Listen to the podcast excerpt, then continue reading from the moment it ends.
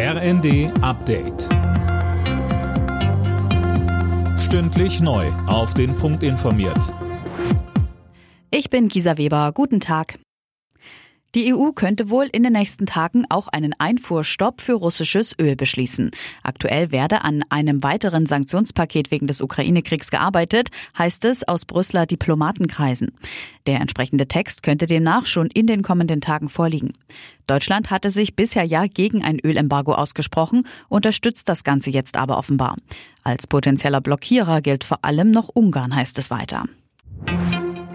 Ein Raketenangriff auf Odessa hat die Landebahn des Flughafens zerstört. Das hat der Gouverneur der Region mitgeteilt.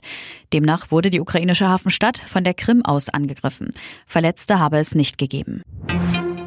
Bundeskanzler Scholz hat seine Ukraine-Politik verteidigt. Der Bild am Sonntag sagte Scholz, er treffe seine Entscheidungen schnell und in Absprache mit den Verbündeten.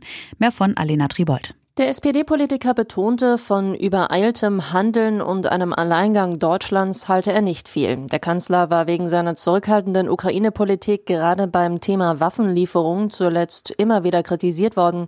CDU-Chef Merz warf Scholz Zaudern und Ängstlichkeit vor. Scholz zeigte sich davon unbeirrt und machte klar, dass er an seinem Kurs festhalten will. Carsharing wird in Mitteldeutschland ab heute für viele Nutzer teurer. Die Anbieter Teilauto und Cityflitzer erhöhen ab dem 1. Mai die Preise. Gründe sind die hohen Spritpreise sowie gestiegene Personal- und Stellplatzkosten. Die Wagen der beiden Anbieter stehen in Sachsen, Thüringen und Sachsen-Anhalt zur Verfügung. Die Menschen in Indien und Pakistan ächzen weiter unter einer massiven Hitzewelle.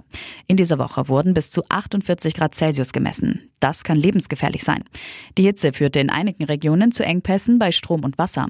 Bereits seit März steigt das Thermometer immer wieder sehr stark an. Hitzewellen in Indien und Pakistan sind nicht ungewöhnlich, allerdings nicht so früh im Jahr. Wissenschaftler führen das auf den Klimawandel zurück. Alle Nachrichten auf rnd.de